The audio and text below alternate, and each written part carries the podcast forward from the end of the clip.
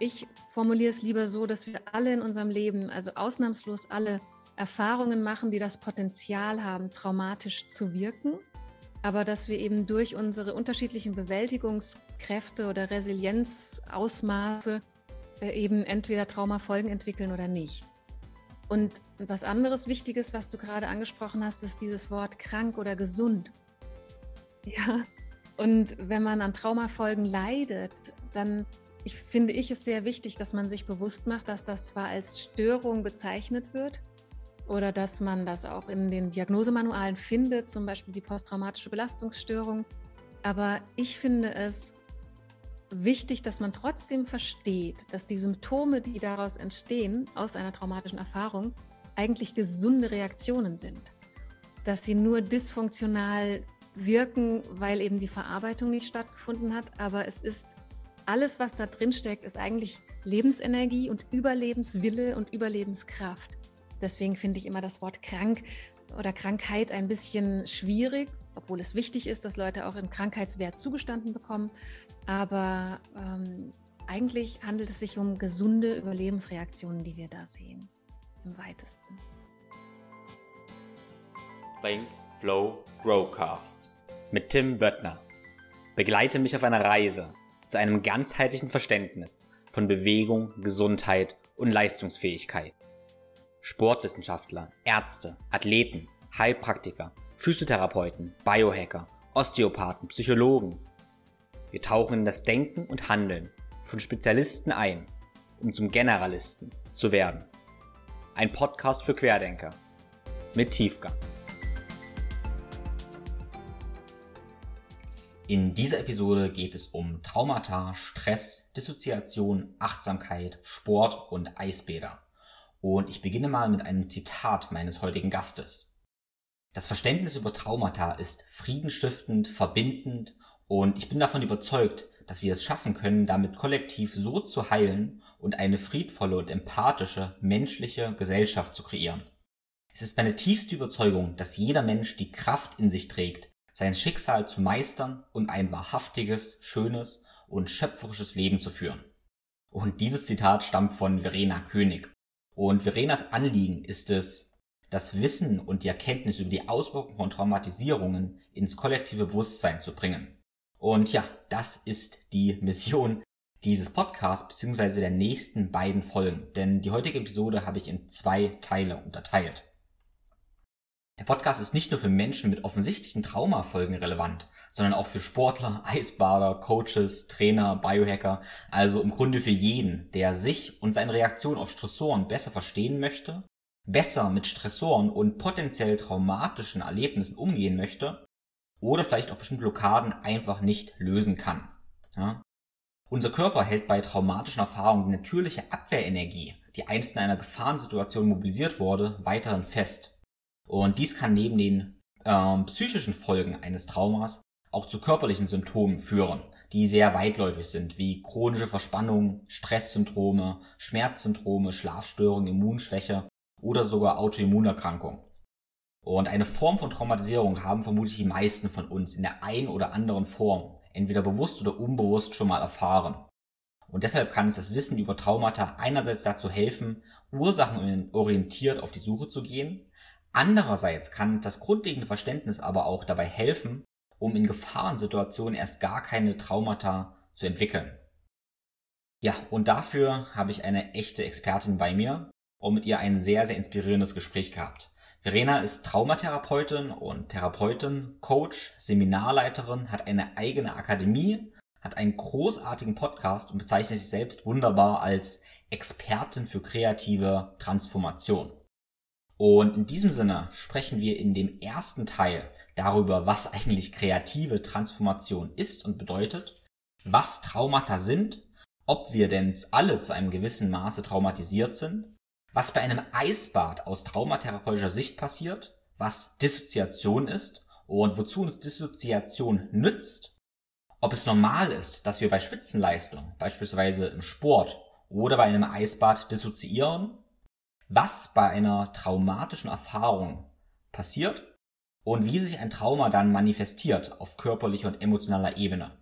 und vor allem, wie wir dann damit umgehen können und das bewusst verarbeiten können. Alle Links zur Episode findest du wie immer in den Show Notes.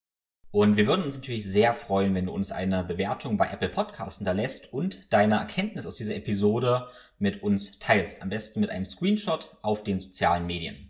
Nun aber, ohne viele weitere Worte, herzlich willkommen, Verena. Hallo, vielen Dank, dass ich da sein darf.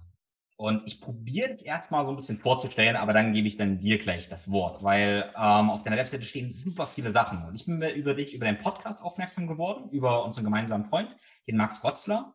Und dann habe ich geschaut, dann bist du Traumatherapeutin. Und wenn ich ehrlich bin, da stehen ganz, ganz, ganz viele Wörter mit systemisch, Heilpraktikum, Psychotherapie, systemisches Aufstellen. Es geht ganz, ganz viel um Trauma, um Coaching. Und das hat erstmal so eine gewisse Schwere, sage ich erstmal. Und dann findet man aber gleich den Begriff kreative Transformation. Und das hat plötzlich was ganz Schönes und ganz viel Leichtigkeit. Und das finde ich erstmal großartig, dass wir das, dass du das Thema Trauma ja irgendwie mit kreativer Transformation ein bisschen verknüpfst. Und wie ich jetzt auch auf das ganze Thema gekommen bin, ist zwangsläufig, weil ich arbeite ähm, ja als, als Trainer, als Coach und meine Zuhörer machen meistens Sport, Krafttraining und Training hat immer was mit Spannungen zu tun. Wenn wir bei Spannungen sind, haben wir irgendwie auch sofort ja irgendwelche Spannungen im Körper und dann ist auch mit dem ganzen Thema Traumata nicht weit. Hm? Und das möchte ich heute mit dir gemeinsam mal erkunden, was denn Spannungen, Training, Traumata zu tun haben könnten. Ja? Da schauen, wo wir rauskommen. Super, da freue ich mich sehr drauf. Also, aber ich würde dir erstmal gerne das, das Wort übergeben. Beschreib du dich gerne mal, wie stellst du dich vor? Was hast du gemacht? Was machst du? Genau.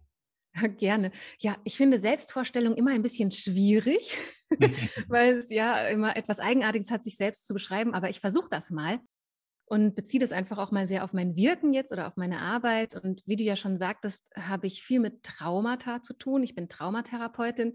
Ich habe eine eigene Praxis und eine eigene Akademie, in der ich auch ausbilde. Und es hat sich im Laufe der Jahre, also ich bin jetzt etwa knapp 20 Jahre in meiner eigenen Praxis unterwegs. Und im Laufe der Jahre hat sich mein Schwerpunkt immer weiter Richtung Trauma verlagert, also Traumatherapie. Und zwar vor allem aus dem Grund, weil ich gemerkt habe, dass dieses Wissen über Traumadynamiken, was total viel mit Neurobiologie zu tun hat und ganz viel mit dem Körper zu tun hat, in vielen Situationen in der Therapie etwas ist wie ein Missing Link. Also wenn wir dieses Wissen haben und verstehen, dann sehen wir den Menschen anders, wir betrachten uns selbst anders, wir betrachten Prozesse anders, wir nehmen unseren Körper anders wahr oder verstehen ihn anders. Und das finde ich so wertvoll, dass ich mich eben ja begonnen habe, auf Trauma zu spezialisieren. Und das ist mir ein großes Anliegen, weil eben viele Menschen, die auch Coachings machen oder ja auch in therapeutischen Prozessen sind, einfach immer mal wieder die frustrierende Erfahrung machen, dass sie nicht weiterkommen ab einem gewissen Punkt. Und häufig ist dann etwas, was mit Trauma zu tun hat, im Hintergrund am Wirken. Und dann tun diese Informationen oder spezielle Interventionen einfach total gut. Und dafür brenne ich. Also das ist mein, mein Herz, meine Leidenschaft. Und deswegen habe ich auch einen Podcast. Und den hast du ja schon erwähnt gerade und mache Online-Kurse, um so viel wie möglich ja, Menschen zu erreichen, ist, dieses Wissen zugänglich zu machen. Und ja, das ist vielleicht so die grobe Umschreibung von dem, was ich so tue. Du hast im Vorgespräch jetzt gerade gesagt, du weißt noch nicht genau, was du meiner Zuhörerschaft mitgeben kannst, weil du ja Therapeutin bist. Mhm. Aber genau wie, das war genau, was du beschrieben hast, die Erfahrung mache ich immer wieder und auch meine Klienten und auch Kollegen ganz viele, dass wir mit Bewegung zum Beispiel arbeiten und merken, ist irgendwas, es geht nicht voran. Okay, wir machen ein Atemtraining oder irgendwas auch oder probieren einen Stretch, aber es geht nicht voran. Und plötzlich geht es vielleicht voran und plötzlich lösen sich irgendwelche Blockaden, derjenige fängt an zu weinen, kriegt eine. Panikattacke. Und oh, der, ja. der Sportwissenschaftler, der ich zum Beispiel bin, der hat dafür keine Werkzeuge. Ne? Der weiß mhm. nicht, was da zu tun ist. Deshalb ist es so unglaublich wichtig, dass ähm, dass wir als, als, als Trainer, als Coaches ähm, dafür auch sensibilisiert werden mhm. und das praktisch mit einbinden können, weil wir genau diese Erfahrung auch gemacht haben, dass da auch die, die Tools fehlen. Deshalb kannst du da, kann ich jetzt schon sagen, unendlich viel Mehrwert liefern. Ja. Schön, das freut mich sehr. Ja. Und da sprichst du was ganz Wichtiges an. Diese Information, also dass wir sensibilisiert werden, hast du gerade gesagt. Und das würde ich mir so wünschen, dass wir das interdisziplinär, berufsübergreifend schaffen, weil dieses Wissen, und es ist gar nicht so kompliziert, natürlich gibt es da viele komplexe Zusammenhänge, aber so Grundlagenwissen würde jedem Lehrer und jeder Lehrerin gut tun, jedem Yoga-Lehrer, jedem Sportler, Sportwissenschaftler, jedem Coach und auch jeder Mutter und jedem Vater. Und ja, insofern bin ich auch, wie schon vorhin gesagt, sehr dankbar für die Einladung und freue mich, wenn ich in unterschiedlichen Bereichen Wissen verteilen darf. Sehr schön. Ja. Ich bin immer sehr großer Fan davon, bevor wir jetzt dann in die Tiefe gehen, dass wir auch über so ein paar Sachen definieren. Also zuerst weißt du, was ist für dich kreative Transformation? Was verstehst mhm. du darunter? Ja, also den Namen habe ich vor ja, ungefähr 18 Jahren entwickelt oder erfunden für meine Arbeit, also für meine Gesamtwirksamkeit in der Praxis. Und ich erlebe einfach therapeutische Prozesse immer als Transformationsprozesse. Also es passiert immer irgendeine Wandlung. Es ist nie so, dass einfach irgendwie was weggeht oder irgendwas äh, ja einfach verschwindet, sondern Dinge verändern sich. Wir transformieren uns, wenn wir heilen oder wenn wir wachsen, wenn wir reifen. Und diese Prozesse sind immer kreativ. Also es ist so schöpferisch, es ist nie gleich, es ist bei jedem anders. Es ist immer in diesen ganz eigenen, einzigartigen Prozessen etwas sehr, sehr, ja, ich, ich möchte das Wort schöpferisch nehmen, also Kreatives darin, etwas, was mehr ist, als man kognitiv sich ausdenken kann, was mehr ist, als man irgendwie nach einem Schema bewerkstelligen könnte. Und deswegen ist kreative Transformation für mich wie ein anderer Begriff für Heilung, für Heilungsprozesse, für Entwicklung. Ah, sehr schön. Okay, verstehe. Also setzt du auch kreativ als schöpferisch, mhm. weil kreativ ist, glaube ich, für viele, die nicht darüber so viel nachdenken, auch gar nicht so einfach zu beschreiben. Aber schöpferisch ist sehr, sehr schön. Also eine schöpferische. Veränderung eigentlich, ja. Ja, genau, eine schöpferische Veränderung, eine gestaltende, schöpferische Veränderung. Ja, sehr schön, sehr schön.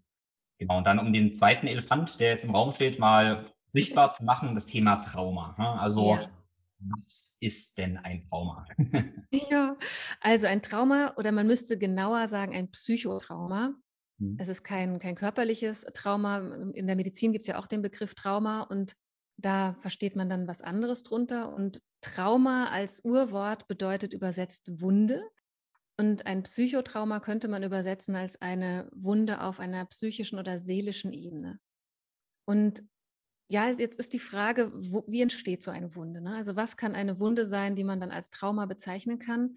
Und ich definiere das gerne immer ganz einfach so, dass eine Erfahrung für uns zu einer traumatischen Erfahrung wird, wenn sie eine solche Intensität hat, also eine solche bedrohliche und ja, gefährliche Intensität für uns hat, dass unsere eigenen Bewältigungsmechanismen und unsere eigene Kapazität zur Verarbeitung davon total überfordert ist. Mhm. Also wir sind von dieser Erfahrung so überfordert, dass wir uns hilflos und ohnmächtig fühlen, dass wir uns ausweglos darin verloren fühlen und dass wir ja keine Kräfte mehr haben, die wir dem entgegensetzen können. Nichts, was wir haben, kann das abwenden oder verhindern. Und dann kann eine Erfahrung traumatische Auswirkungen haben, also traumatische Folgen. Mhm. Und mit der Definition wird einfach auch recht schnell deutlich, dass ein Trauma was sehr individuelles ist. Also Menschen in unterschiedlichen Lebensaltern haben zum Beispiel unterschiedliche Kapazitäten, um etwas zu verarbeiten. Ein kleines Kind kann eine Erfahrung viel schwerer verarbeiten, die vielleicht ein erwachsener Mensch schon verarbeiten kann, weil er einfach Zusammenhänge verstehen kann, weil er sich in einem Kontext erlebt, wo er vielleicht ja einfach dann das Geschehen verarbeiten kann.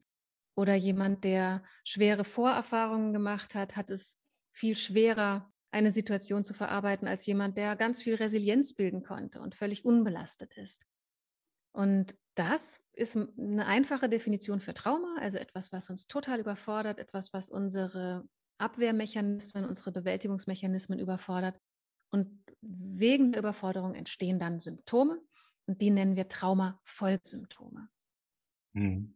Okay, das ergibt Sinn. Das ist ja ein bisschen wie mit dem Stressthema, wo es ja auch nicht wirklich gut und schlechten Stress gibt und mhm. eher die Reaktion darauf, ob ich den Stress kompensieren kann oder halt nicht. Ähm, Richtig. Trauma ist eigentlich nichts anderes als Stress. Ja, mhm. also eine traumatische Erfahrung entsteht nur dann, wenn der Organismus im Übermaß gestresst ist. Da können wir ja vielleicht auch noch ein bisschen aufs Nervensystem eingehen, wenn das für mhm. deine Community interessant ist, was ich sehr vermute. Du nickst auch schon so. Definitiv, ja. Ja. Und Traumafolgestörungen sind häufig sozusagen Stressverarbeitungsstörungen. Mhm. Bevor wir darauf eingehen, ähm, ich möchte jetzt mal, also viele denken vielleicht Trauma, okay, entweder ich bin traumatisiert und ich bin krank oder ich habe keine Traumata und bin gesund. Und wenn ich nicht zur Gruppe Trauma gehöre, ist das alles für mich nicht relevant. Ähm, ist es denn so, dass es, wie gesagt, ein paar traumatisierte Leute gibt, die anderen sind alle gesund oder ist es eher wie ein Spektrum und wir haben alle eine gewisse Art von Trauma in uns? Ja, also Spektrum ist genau das richtige Wort. Trauma ist ein, ein Spektrum, ist ein ein Begriff, der unglaublich viele Symptome beschreibt und sehr individuelle Symptome. Und es ist schwierig zu sagen, ob wir alle traumatisiert sind. Ich verneine das. Es gibt einige Traumatherapeuten und Traumatherapeuten zurzeit, die de, diese Meinung vertreten, dass wir im Grunde alle traumatisiert sind. Ich formuliere es lieber so, dass wir alle in unserem Leben, also ausnahmslos alle, Erfahrungen machen, die das Potenzial haben, traumatisch zu wirken aber dass wir eben durch unsere unterschiedlichen Bewältigungskräfte oder Resilienzausmaße äh, eben entweder Traumafolgen entwickeln oder nicht. Mhm. Und was anderes Wichtiges, was du gerade angesprochen hast, ist dieses Wort krank oder gesund. Hm. Ja. Und wenn man an Traumafolgen leidet, dann ich finde ich es sehr wichtig, dass man sich bewusst macht, dass das zwar als Störung bezeichnet wird, oder dass man das auch in den Diagnosemanualen findet, zum Beispiel die posttraumatische Belastungsstörung. Aber ich finde es wichtig, dass man trotzdem versteht, dass die Symptome, die daraus entstehen, aus einer traumatischen Erfahrung, eigentlich gesunde Reaktionen sind. Dass sie nur dysfunktional wirken, weil eben die Verarbeitung nicht stattgefunden hat. Aber es ist alles, was da drin steckt, ist eigentlich Lebensenergie und Überlebenswille und Überlebenskraft. Deswegen finde ich immer das Wort krank oder Krankheit ein bisschen schwierig, obwohl es wichtig ist, dass Leute auch im Krankheitswert zugestanden bekommen. Aber ähm, eigentlich handelt es sich um gesunde Überlebensreaktionen, die wir da sehen, im mhm. weitesten.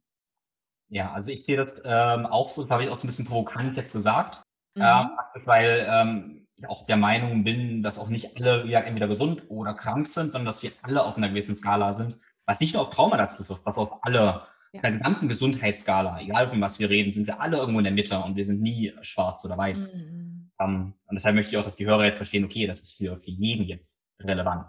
Ja. vorhanden. Genau. Ja, das denke ich mit jedem, mit Sicherheit, ja. Ja. Vielleicht lass uns doch mal so, eine, so ein Beispiel durchgehen. Ähm, mhm. Eine Form von Traumatisierung, die gar nicht, ich sage es mal, nicht so schlimm ist, sondern die eher ja, auch wirklich häufig ähm, auftreten kann. Was passiert da im Nervensystem? Und dann gehen wir auf körperliche Ebene. Was, wie, wie folgt der Körper dann? Ja, okay. Also es ist schwierig zu sagen, schlimm oder nicht schlimm, weil es eben, ja, wie vorhin so beschrieben, sehr individuell ist, aber etwas, was sehr häufig stattfindet und was viele Menschen auch ja spüren, wenn, wenn wir jetzt drüber sprechen und vielleicht jemand zuhört, dann, dann werden einige sich darin wiedererkennen können. Vieles, was in der Kindheit passiert, hat starke Wirkungen auf unser weiteres Leben.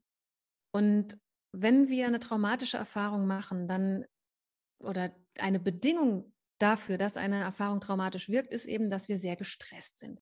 Und jetzt nehmen wir einfach mal ein Beispiel, was, was viele Menschen vielleicht kennen dass wir Bezugspersonen haben als kleine Kinder, die sehr gestresst sind. Also die selbst sehr gestresst sind, vielleicht auch unter irgendwelchen Krankheiten leiden oder in irgendeiner Weise nicht verfügbar sind, emotional oder körperlich. Und dadurch gerät das Kind in großen Stress.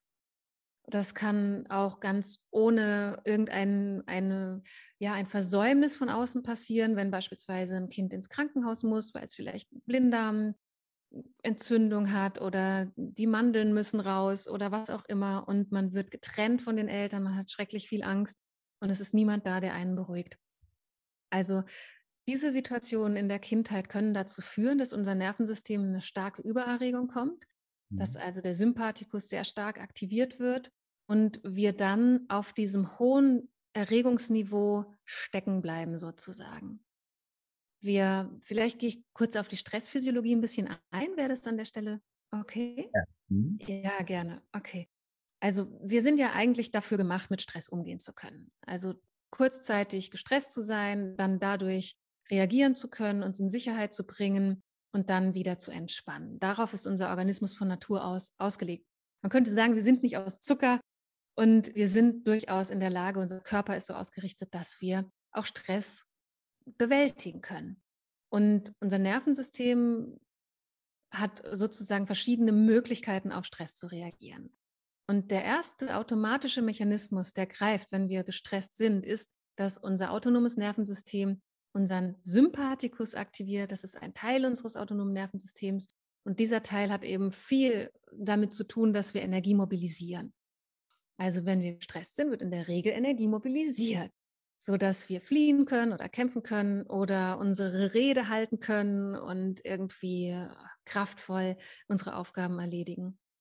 Und wenn das Ausmaß an Stress jetzt sehr hoch wird, dann geraten wir aus der Erregung in eine Übererregung und das ist ein hoch kostspieliger Zustand für unseren Körper, für unser Nervensystem.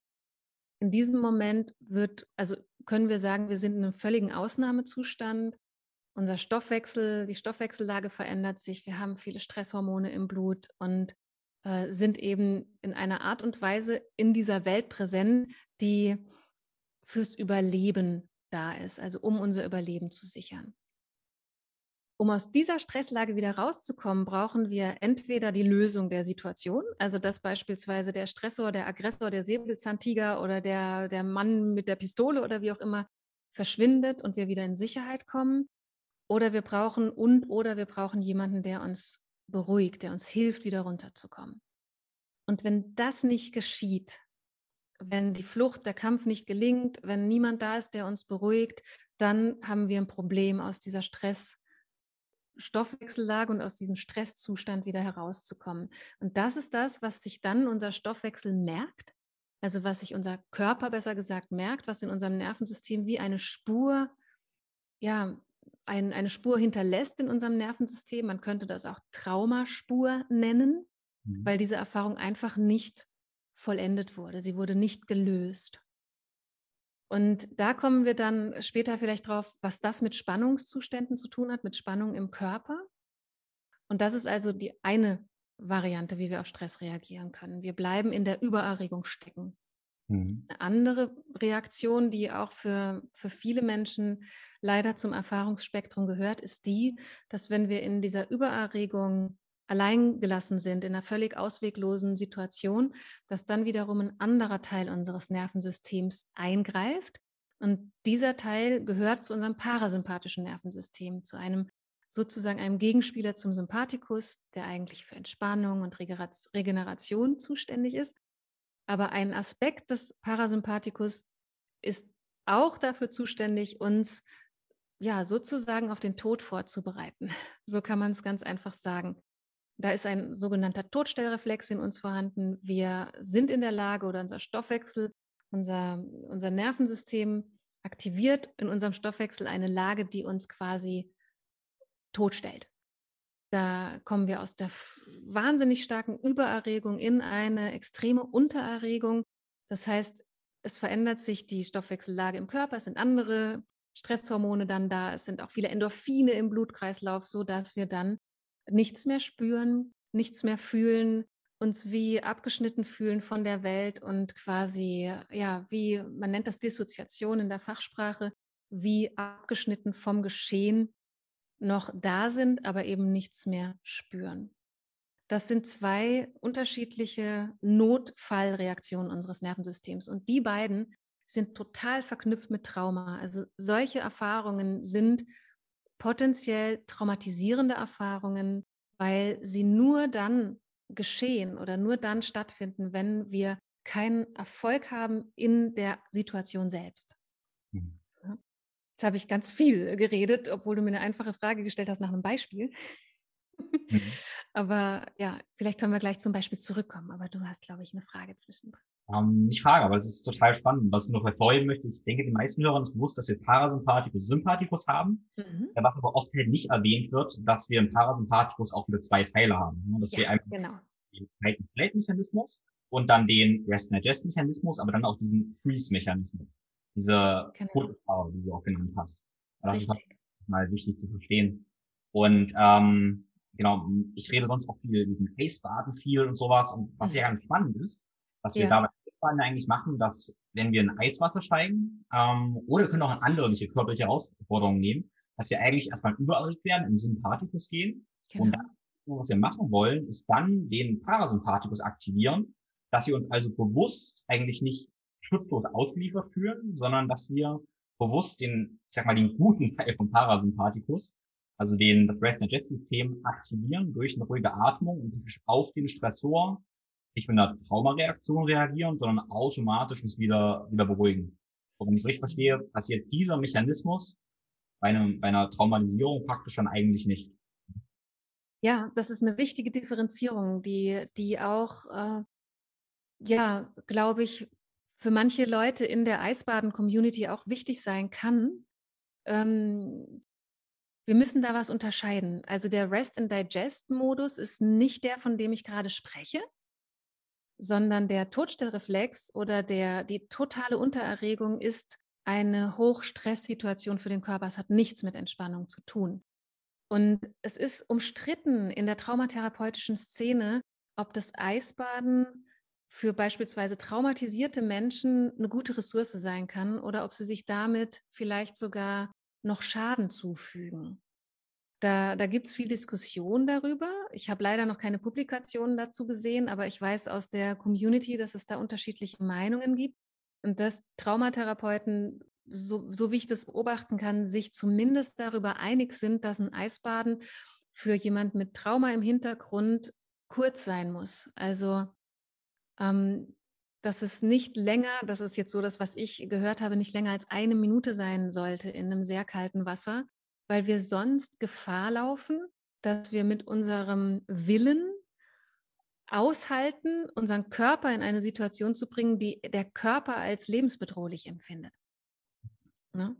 Also ein Effekt, der bei vielen Menschen eintritt, so wie ich das mitbekommen habe beim Eisbaden beispielsweise, ist so eine Art Suchteffekt dass mhm. sie sich sehr danach sehen, dass es wie ein Craving gibt nach, dem, nach, dem, nach der Kälte, weil durch den dorsalen Shutdown, so nennt man das im Fachbegriff, also wenn der, der hintere Teil des Vagusnervs, der für diesen Todstellreflex verantwortlich ist, wenn der greift, dann werden viele Endorphine ausgeschüttet. Und es ist ein, ein auf eine Art sehr angenehmer Zustand. Aber dieser Zustand ist ursprünglich dazu gemacht, uns auf den Tod vorzubereiten. Mhm. Das ist einfach ein interessanter Ansatz, um das Ganze zu betrachten und vielleicht auch zu beobachten, wie geht es Menschen im Prozess des Eisbaden, Übens oder wenn sie es regelmäßig machen. Okay, das ist natürlich jetzt sehr, sehr, sehr interessant. ja. ähm, weil, also ich habe auch viele, viele Leute schon ins Eisbaden begleitet und ich weiß, viele, die zuhören, sind teilweise auch so Eisbadeinstruktoren und gucken auch ja. viele an. Ja. Wenn ich jetzt jemanden sehe, jemand, sag mal, aber nehmen wir erstmal jemand ohne große Traumavergangenheit, ne? Und der geht mhm. ins Rein, hat erstmal die sympathische Reaktion und regelt sich dann ähm, ja runter. Geht der trotzdem, deiner Meinung nach, in diesen Todstellreflex kurze Zeit? Oder geht er nicht in diesen Todstellreflex? Also ich glaube, ich vermute, dass es nicht anders geht, als dass der dorsale Vagus aktiv wird, mhm. weil es einfach eine autonome körperliche Reaktion ist wir haben die Möglichkeit, mit unserem, mit unserem Willen äh, diesen Zustand zuzulassen, ohne dass wir darin verloren gehen. Das ist das, was, was die Menschen ja erleben, dass sie, oder ich, ich spule mal eins zurück. Normalerweise, wenn wir in diese Überlebensreaktion geraten, also wenn der Todstellreflex greift, dann äh, wird unser präfrontaler Hirnbereich, unsere Großhirnrinde wird eher nicht mehr aktiviert, sondern mhm. wir sind dann wirklich in einem dissoziierten Zustand. Was jetzt die Eisbadenleute machen, die das trainieren, ist ja, dass sie frontal aktiv bleiben. Also sie sind sich bewusst, was sie tun, sie machen es bewusst, sie beobachten bewusst. Ich, ich habe das noch nie gemacht, aber das ist das, was ich so gehört habe, dass man da schon auch sehr ähm, be bewusst dabei ist. Also nicht irgendwie sich wegbeamt in dem Moment, sondern eigentlich bewusst da ist. Und das heißt, wir, hier wird schon was kombiniert, was nicht zur Überlebensreaktion automatisch dazugehört. Der dorsale Vagus wird aktiviert. Es ist eine hohe Stressreaktion, die sich aber durch tiefe Entspannung quasi darstellt. Und wir sind aber trotzdem noch mit dem Willen voll dabei. Und das ist natürlich der Unterschied zur Überlebensreaktion durch traumatischen Stress. Mhm. Und hier glaube ich, also meine Sichtweise darauf im Moment, und es kann sein, dass je mehr ich darüber lerne, sie sich vielleicht verändert, aber das, was ich im Moment darüber weiß oder wie ich es im Moment einordne, ist, dass wir uns dann konditionieren. Also, dass wir den Körper konditionieren, mit einer, mit dieser vertrauten, irgendwann vertrauten Bedrohungssituation klarzukommen und sozusagen den Benefit zu nutzen, also diese, diese enorme Ausschüttung von Endorphinen. Und es ist wirklich eine sehr starke Stoffwechselveränderung. Das ist äh, ein krasser Eingriff in, in unsere Homöostase, ja, die vielleicht sehr positive Wirkung haben kann, aber es ist ein massiver Eingriff. Ne? Also Eisbaden ist ja nichts, was man mal so locker macht, sondern es ist ja ein, ein großes Happening fürs Gesamtsystem. Und so schätze ich das ein, dass es eben ein, ein großes äh, Geschehen im Körper ist. Und wenn wir jetzt nicht großartig traumatisiert sind und unser Nervensystem gut in Balance ist, dann können wir uns konditionieren, so etwas als angenehm wahrzunehmen, können den Benefit mitnehmen und äh, dann würde ich vermuten, vor allem den Benefit und keinen Schaden. Hm. Ja. Mhm. Und äh, wenn wir jetzt aber Trauma im Hintergrund wirksam haben und unser Nervensystem beispielsweise es gewohnt ist, durch massiven Stress in die Dissoziation zu gehen, in den, in den Zustand der Untererregung weil wir vielleicht zum Beispiel sexuelle Traumatisierung in der Kindheit erlebt haben oder viel Gewalt in der Kindheit erlebt haben oder furchtbare, furchtbares Alleinsein und Verlassensein, dann kann ich mir vorstellen, dass Leute dazu neigen, auch beim Eisbaden zu dissoziieren. Und dann kann ich mir vorstellen, dass das nicht unbedingt zur Balance beiträgt, ja. Also, hm. dass ich dadurch vielleicht eine Dysbalance verstärken kann oder eine Dysbalance verschieben kann. Ähm, das weiß ich nicht, aber es wäre eigentlich naheliegend, dass man dann sanfter trainieren müsste oder dass man äh, neben dem Eisbaden auch andere körperorientierte Methoden anwenden sollte, um sein Nervensystem wirklich kennenzulernen, um unterscheiden zu können, wann bin ich dissoziiert und wann bin ich okay, bin ich wach, bin ich äh, mit mir verbunden. Ja, ja, es ist interessant so, weil ähm, ich bin an sich ja ein sehr, sehr großer Freund davon, das Leben auch mit ganz vielen hormetischen Stressoren ähm, zu gestalten und was zum Beispiel auch Training heißt. Ne? Also ja. auch starkes Training, auch wenn man mal, ich sag mal, richtig eskaliert. Und das ist ja eigentlich mehr oder weniger genau dasselbe. Ne? Und ja. ähm, was ist das mit dem Punkt der Dissoziation, den du ansprichst? Wenn wir das Antwort ähm, dann ausführen, also in meiner Welt, in meiner Philosophie, auch wie ich dann gerne coach oder wie ich das selber mache, ist für mich alles okay, solange ich in jedem Punkt, also mein Körper kann, ich sag mal, ausfasten, mehr oder weniger. Aber ich bin dabei noch so präsent, dass ich genau weiß, was gerade los ist bei mir. Mhm. Mhm. Wenn ich noch präsent bin, ist für mich alles okay, weil ich auch nicht diese Dissoziation habe. Ähm, ja. Ich interessant, wann dieser Punkt überschritten ist, ähm, wo ich genau dieses nicht mehr habe. Und ich sag mal, mich so ein bisschen verliere. Also ich denke, ich habe andere auch schon oft dabei gesehen Mhm. Was wären denn für dich so Indikatoren, wann jemand in einer extremen Anstrengung, egal ob ein Training, Eisbad, wie aus einer Sauna, kann auch sein, mhm. in diese Dissoziation abgleitet? Ja, also ein deutliches Merkmal ist, dass derjenige selbst nicht mehr spürt, wo die Grenze ist. Also dass Leute beispielsweise sagen, oh, jetzt kann ich noch länger da drin bleiben oder äh, euphorisch werden. Ja, also auf eine Art euphorisch, wo, wo spürbar wird, äh, jetzt könnte, könnten sie da so lange drin bleiben, dass es beispielsweise für die Gliedmaßen gefährlich wird oder ähm, in der Art. Oder auch, wenn Menschen, und das ist dann schon eine, eine, starke Untererregung, wenn sie beispielsweise nicht mehr gut ansprechbar sind, obwohl sie körperlich da sind. Also wenn sie ähm, so einen verschwommenen, verklärten Blick haben beispielsweise. Mhm. Ja. Das, das wären so Indikatoren. Und man, man merkt das manchmal auch, dass Leute schon vorher dissoziieren. Also bevor sie beispielsweise in so eine in stark stimulierende Situation geraten, dass man schon merkt, man bekommt das Bedürfnis, jetzt ganz dolle auf die aufzupassen, beispielsweise, ja. Mhm. Weil man in der Verbundenheit, in der Resonanz spürt, die Person ist gerade nicht mehr wirklich, nicht mehr wirklich klar in der Lage, das einzuschätzen. Ja. Weswegen ich es auch unglaublich wichtig finde, was ja auch ganz viele Instruktoren sagen, dass man das nicht alleine üben soll und nicht alleine anfangen soll, mit wirklich sehr kalten Temperaturen zu arbeiten. Weil Menschen mit Dissoziation in ihrem, also als Prägung in ihrem Nervensystem, die können das nicht äh, dann mehr steuern, sondern dann passiert halt die Dissoziation. Mhm. Ja. Und Beispiel, du hast ja gerade auch als Beispiel genannt, dass das ähnlich ist auch im Training, also auch im, im körperlichen Training, wenn wir Sport treiben. Und da ist schon nochmal ein gewisser Unterschied, weil beispielsweise im, im körperlichen Training wir selbst den Stress kreieren, indem wir zum Beispiel das Gewicht heben oder weiterrennen, weiterrennen, weiterrennen. Und bei der Temperatur ist es ja so, dass es ein ganz starker Reiz von außen ist. Also es ist nochmal eine Dimension mehr, finde ich, als im eigenen ähm, im Training, im sportlichen Training aus mhm. meiner Sicht. Und ein Beispiel vielleicht, was hier interessant sein könnte im Sinne der Dissoziation. Es gibt auch so etwas wie chronische Dissoziation, also dass Menschen generell nicht gut spüren, was der Zustand ihres Körpers ist. Ganz krasse Beispiele dafür sind, äh, wenn Leute so hart trainieren, dass sie sich dabei schwer verletzen, ohne mhm. dass sie es merken. Ich hatte einen Klienten, der war sehr, sehr komplex und früh traumatisiert, also viele Traumatisierungen in seiner Familie in der Kindheit. Und der hat angefangen in der Pubertät zu kompensieren über starkes Training. Der hat, hat gepumpt, der hat richtig stark Muskeltraining gemacht.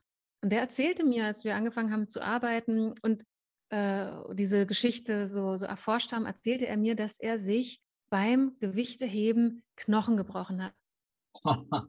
ja unfassbar. Der hat so schwer gehoben, dass das Knochen gebrochen sind. Also ich habe keine Ahnung, wie man das macht, weil da müssten ja erstmal vielleicht noch Bänder reißen oder irgendwas, aber der hat sich mhm. Knochen gebrochen und hat mhm. daran dann gemerkt, dass er sich über, überfordert hat. Ja?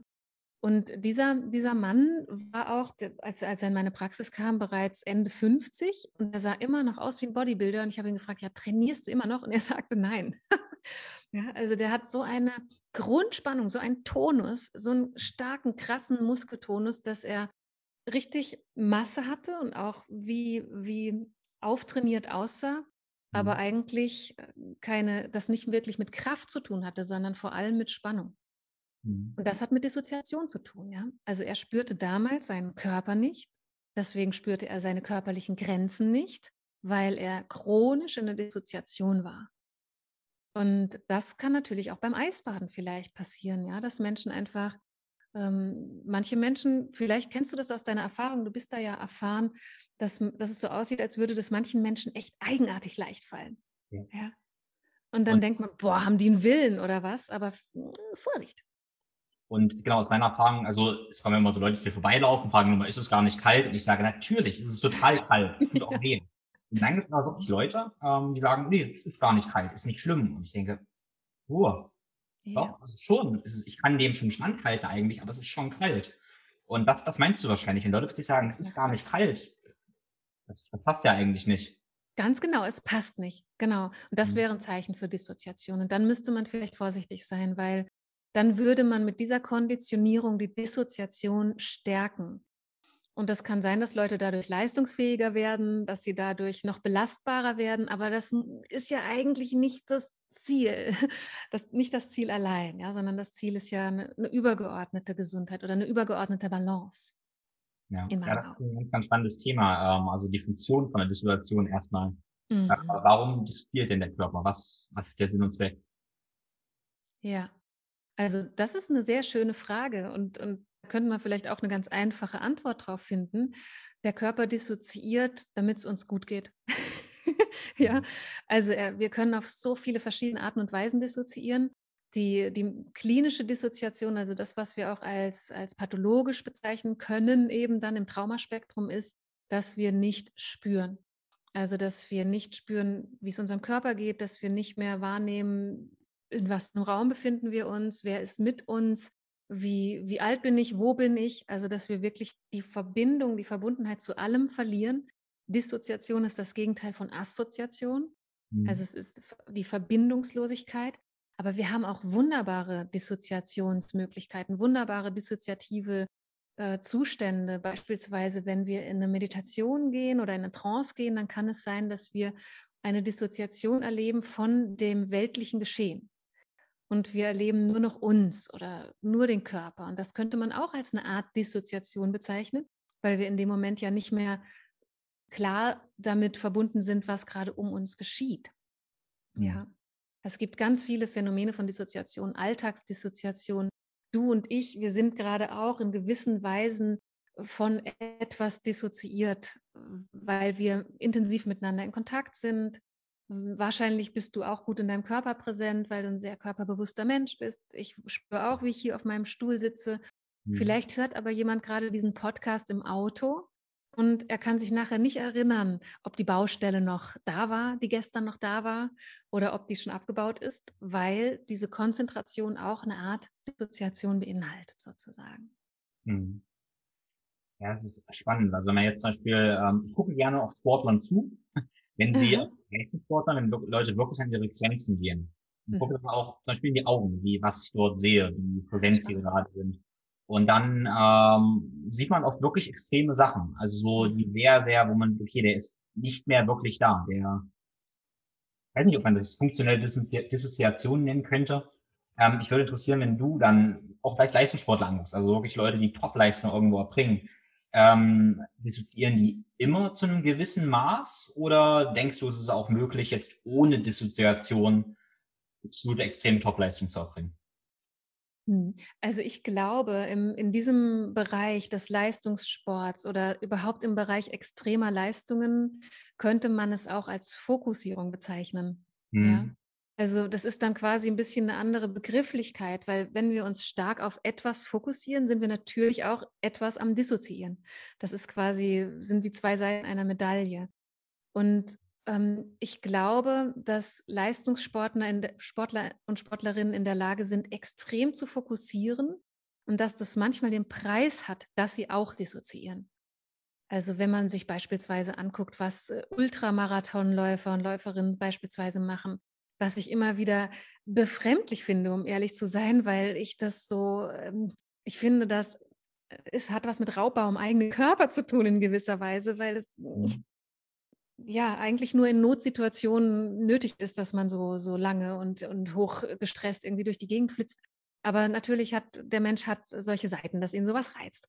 Aber da ähm, würde ich sagen, da muss Dissoziation mit im Spiel sein, weil diese Grenzen, über die man dann geht, Grenzen sind, die normalerweise zum Aufhören führen würden. Die normalerweise zu ne, also eine Schutzreaktion des Körpers darstellen und die wird dann übergangen. Hm. Und dann mhm. dissoziieren wir in dem Moment etwas. Hm.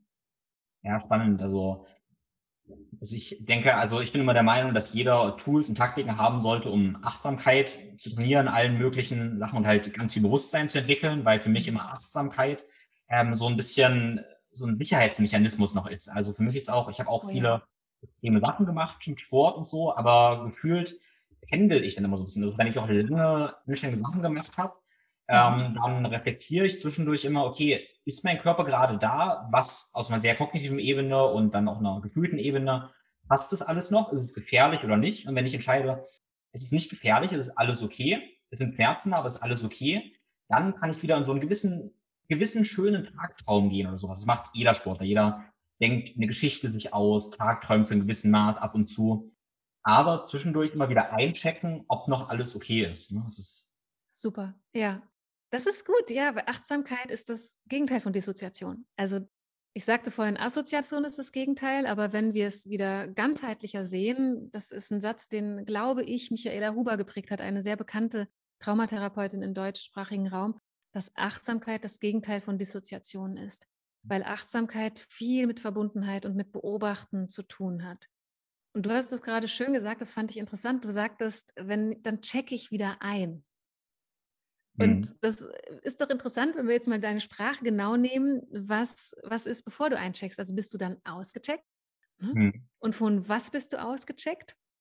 Und das ist ja auch alles wirklich völlig wertfrei. Ne? Das ist ja, wie du sagst, das ist ja auch eine, oder ich sag's mal so, eine richtig große Ressource, wenn wir das können und wenn wir durch diese Art Fokussierung oder mh, hm, ja auch gewisse Strategien, wie du es gerade nanntest, äh, uns auch über Grenzen bringen können weil viele Grenzen sind Grenzen, die nicht aus unserer Kraft kommen ne, oder nur zum Schutz da sind, sondern viele Grenzen sind ja auch aus Prägungen entstanden oder manche auch aus Traumatisierungen. Und es ist schön, wenn wir durch Achtsamkeit diese Grenzen wieder weiten können oder ähm, anders erforschen können.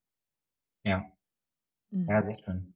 Wir sind ein bisschen, ähm, aber sehr schön natürlich abgedriftet, ähm, weil wir den spannend das, ähm, in die, in das Trauma praktisch. Also Mhm. äh, wir sind ja zum Eisbaden gekommen und mich hat interessiert, äh, wenn wir jetzt mal eine Traumatisierung erleiden, also wie manifestiert sich das auf ähm, ja, psycho-emotional oder körperlicher Ebene? Ja, ja, genau. Also traumatische Erfahrungen spiegeln sich durch ganz viele Symptome später wieder. Das eine ist das, was unser Nervensystem betrifft, also dass wir entweder beispielsweise Übererregungszustände in uns tragen oder Untererregungszustände.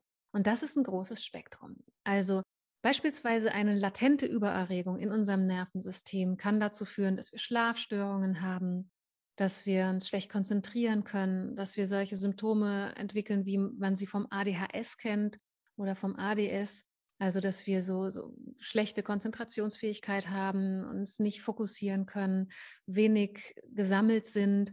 Übererregungsphänomene führen häufig auch zu Angstsymptomen, also zu Angst-Panikstörungen beispielsweise oder zu einer generellen Ängstlichkeit, Schreckhaftigkeit und Zerstreutheit, um nur einiges mal aufzuzählen. Und die Untererregungsphänomene, wenn, wenn latent eine Untererregung da ist oder Untererregung als Reaktion stark geprägt ist, das ist das ganze depressive Spektrum. Antriebslosigkeit, chronische Müdigkeit, Chronik-Fatigue-Syndrom, alle möglichen Symptome, die mit, mit mangelnder Energie zu tun haben. Und das sind so die Nervensystem-Phänotypen, könnte man sagen. Und daran gliedert sich dann aus dem Dauerstress, der im, Symptom, im System da ist, und nebenbei gesagt häufig ganz unbemerkt, weil man das einfach schon immer gewohnt ist. Daraus leiten sich ab beispielsweise chronische Entzündungen, Autoimmunerkrankungen, sowas wie Fibromyalgie oder auch solche äh, Erkrankungen der Schilddrüse wie Hashimoto, wo Autoimmunerkrankungen einfach stattfinden, sind häufig traumaassoziiert. Und dazu gibt es auch viel, viele Studien. Da ist die Studienlage sehr, sehr gut. Also chronische Krankheiten spielen eine Rolle. Und dann auf der emotionalen Ebene haben wir auch ein Riesenspektrum, je nachdem, womit auch die Traumatisierung verbunden war. Viele Menschen, die früh traumatisiert wurden durch ihre Bindungspersonen beispielsweise, haben starke Probleme in ihren Beziehungen. Also Schwierigkeiten, sich beispielsweise zu binden oder Beziehungen aufrechtzuerhalten, haben viele Probleme mit ihrem Selbstwert, mit dem, mit dem Gefühl von liebenswert sein, ob man überhaupt äh, es wert ist, dass jemand einen liebt. Daraus entstehen Muster wie Perfektionismus, wahnsinniger Leistungsanspruch. Also das Traumaspektrum ist riesig, ja. Und ähm, insofern lohnt es sich tatsächlich bei allen Symptomen, die wir haben und wo wir die Erfahrung machen, dass wir sie nicht loskriegen durch die gängigen Methoden wie Coachings, irgendwelche ähm, Zwölf-Schritte-Pläne oder sowas. Sucht ist übrigens auch ein Riesenthema bei Trauma. Ja? Also all diese, wenn es Symptome gibt, die wir nicht besser gebessert kriegen, die wir nicht wirklich gelindert kriegen oder nicht transformiert kriegen, obwohl wir Dinge tun, die anderen Leuten helfen, dann sollten wir dran denken, ob es vielleicht darum geht, hier eine Traumageschichte aufzuarbeiten. Hm.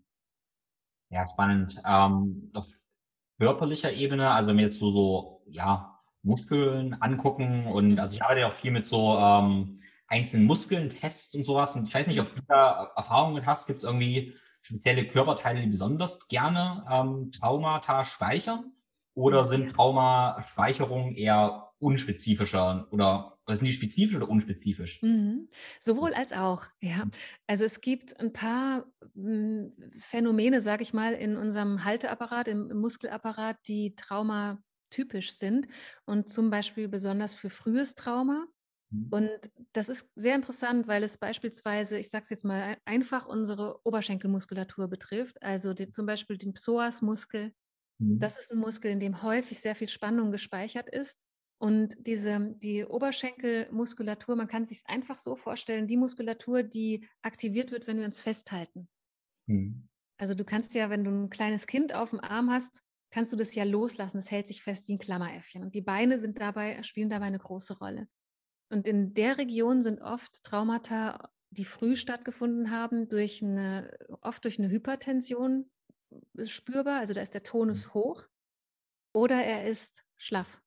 Also Menschen, die da eine Muskelschwäche haben, haben auch manchmal da eine Traumageschichte sozusagen gespeichert. Und weiter ist es so, dass bei frühen Traumatisierungen oft die tiefe Haltemuskulatur die man, glaube ich, im Sport häufig als Core-Muskulatur bezeichnet, mhm. dass die sehr schwach ist. Also dass Leute beispielsweise eine Instabilität in der Wirbelsäule haben, obwohl sie vielleicht ganz gut auftrainiert sind oder austrainiert sind oder wie auch immer man das nennt. Ja, also dass trotzdem irgendwie die, die tiefe Haltemuskulatur entweder überaktiviert ist oder unteraktiviert ist. Das sind typische Bereiche. Und dazu kommt, dass der Kieferbereich oft eine Riesenrolle spielt. Mhm. Ähm, viele, viele Menschen auch, die akut gestresst sind, haben sehr viel Spannung im Kieferbereich, dadurch im Nackenbereich, im Atlaswirbel häufig und im Becken. Das setzt sich ja dann statisch fort oder in der, in der Statik fort.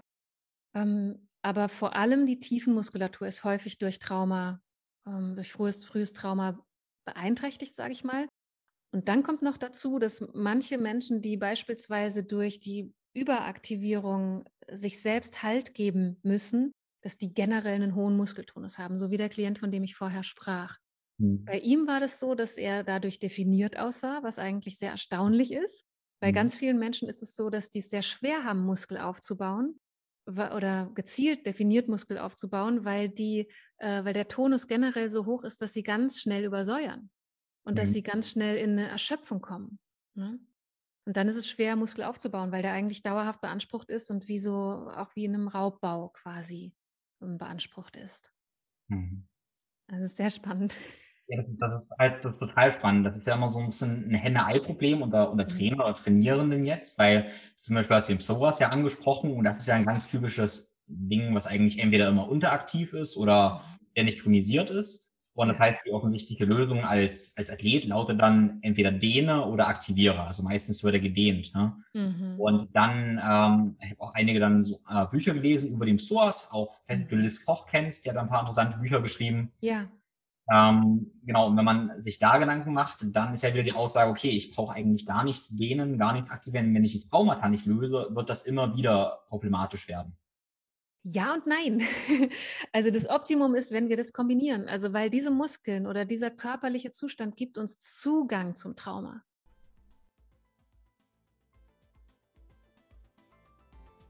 So, vielen, vielen Dank fürs Zuhören. Ich hoffe, du konntest einiges aus dieser Episode mitnehmen und ja, kommst in die Umsetzung und kannst das dann auch direkt anwenden. Alle Links zur Episode findest du in den Show Notes. Da findest du auch die Tim empfiehlt Seite, wo ich alle Empfehlungen, die ich jemals ausgesprochen habe, von Produkten, die ich sehr selber mag, benutze und meinen Klienten empfehle, wo du die gesammelt findest. Ich würde mich sehr freuen, wenn du uns eine Bewertung des Podcasts auf Apple Podcasts hinterlässt und dein wichtigstes Learning aus dieser Episode auf den sozialen Netzwerken, am besten mit einem Screenshot von der Episode in deiner Story teilst. Ganz lieben Dank dafür.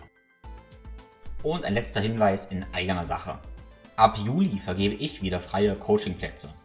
Wenn du also mit Klarheit und Leichtigkeit deine optimale körperliche und mentale Performance erreichen möchtest, dann ist vielleicht mein Coaching das Richtige für dich.